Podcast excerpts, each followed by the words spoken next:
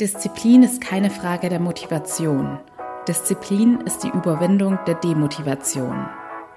Willkommen zu meinem Podcast Hashtag SheSpeaks, was Frauen im Job erleben. Mein Name ist Anni und ich decke auf, was in Büros wirklich passiert.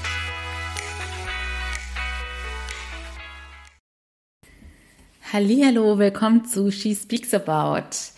Für alle, die neu sind, ich heiße euch herzlich willkommen und donnerstags teile ich mit euch immer ein paar kurze Tipps, also beziehungsweise es sind kurze Folgen und dienstags erzähle ich euch einen wahren Fall aus der Arbeitswelt und erkläre euch die psychologischen Hintergründe dazu oder diskutiere den Fall mit einem Gast.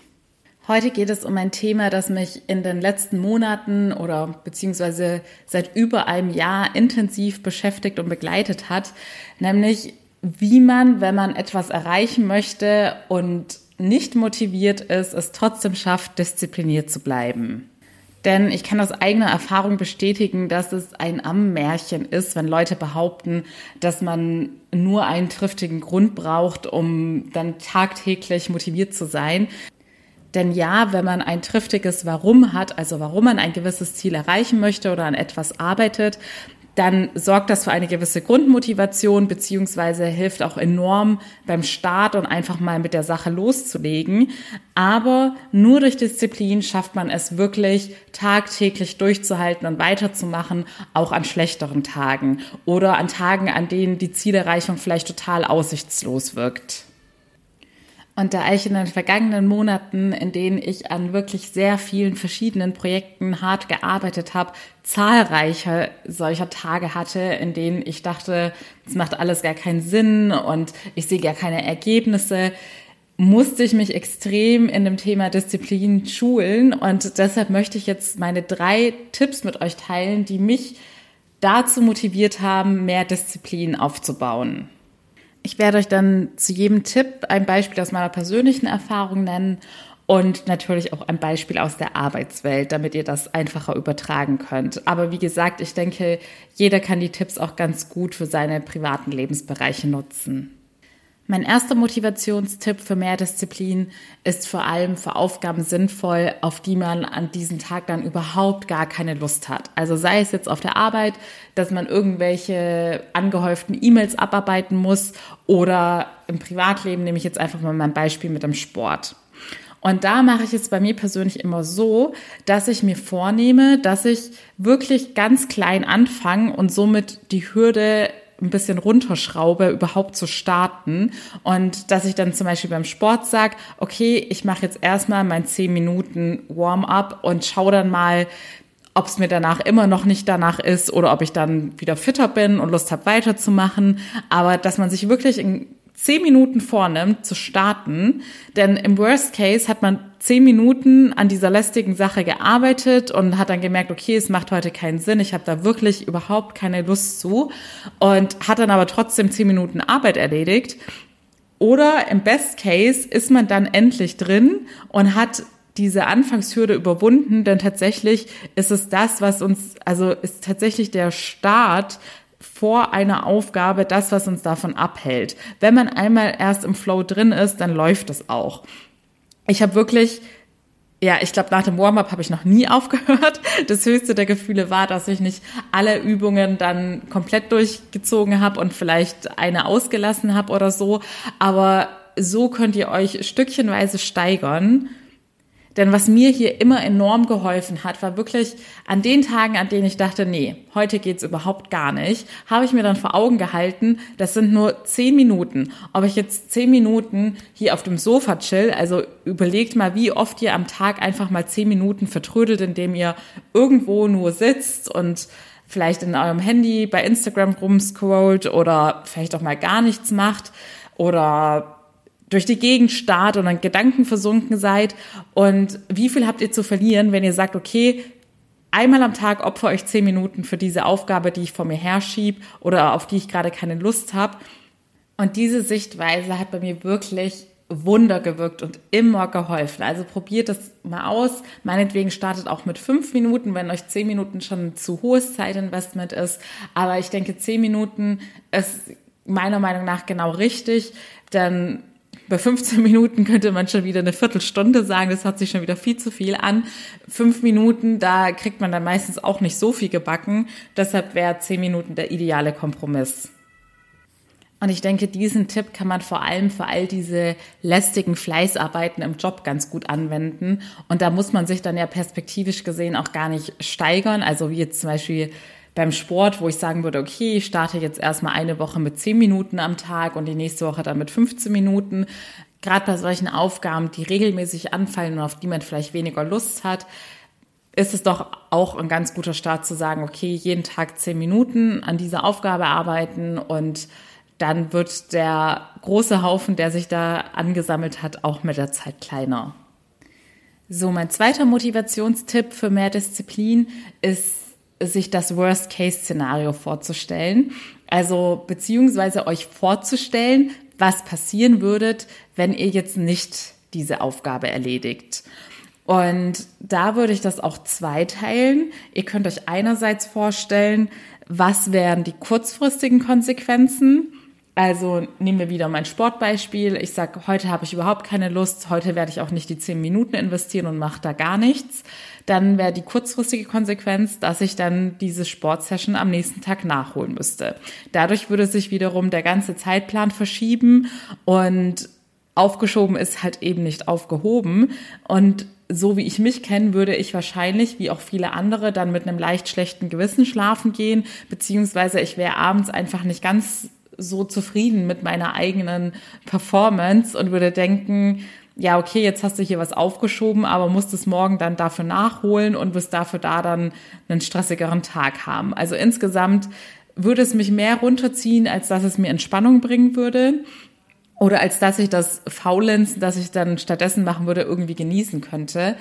Also bei dem Beispiel ist jetzt ausgeschlossen, dass ich sage, ich bin krank und kann aufgrund dessen meine Aufgabe nicht erledigen oder heute steht irgendein Event oder ein Geburtstag an, da macht es natürlich immer Sinn, die Arbeit mal pausieren zu lassen und sich das Vergnügen zu gönnen. Aber das sind ja wirkliche Ausnahmefälle. Ich rede hier von der Regel oder vom Alltag.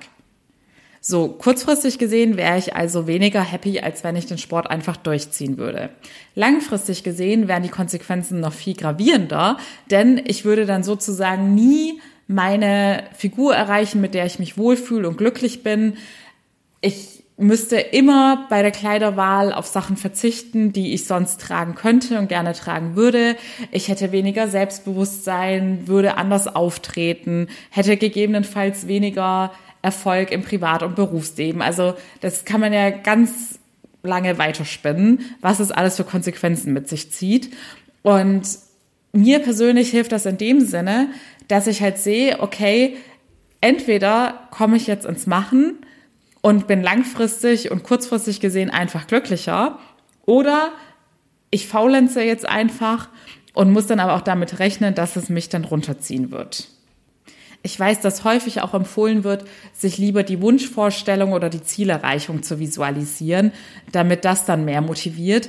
Aber ich muss sagen, dieses Worst-Case-Szenario oder das Szenario, wir können es auch das Faulenzer-Szenario nennen, wenn man sich da die Konsequenzen mal vor Augen vorhält, ist das meiner Meinung nach eine viel stärkere Motivation, jetzt diszipliniert zu bleiben, weil man da dann diesen Schmerz spürt, der letzten Endes auch tatsächlich einer der stärksten Antriebe ist, durchzuhalten.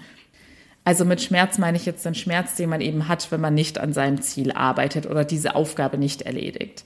Wieder auf den Job übertragen könnte man sagen, okay, ich werde heute die Sonderaufgabe XY nicht machen. Was sind die kurzfristigen Konsequenzen? Eigentlich kann man das eins zu eins von einem Sportbeispiel übertragen. Die Konsequenzen wären natürlich, dass sich dann alles im Zweifelsfall auf den nächsten Tag oder die nächsten Arbeitstage verschiebt und man da dann eben noch mehr Stress hat und noch mehr zu tun hat.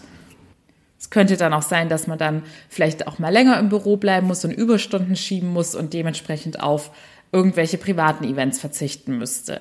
Langfristig gesehen schlummert diese unerledigte Aufgabe immer in eurem Unterbewusstsein und belastet euch da auch und zieht euch Energie. Und genau diesen Aspekt solltet ihr euch vor allem bei Jobaufgaben bewusst machen.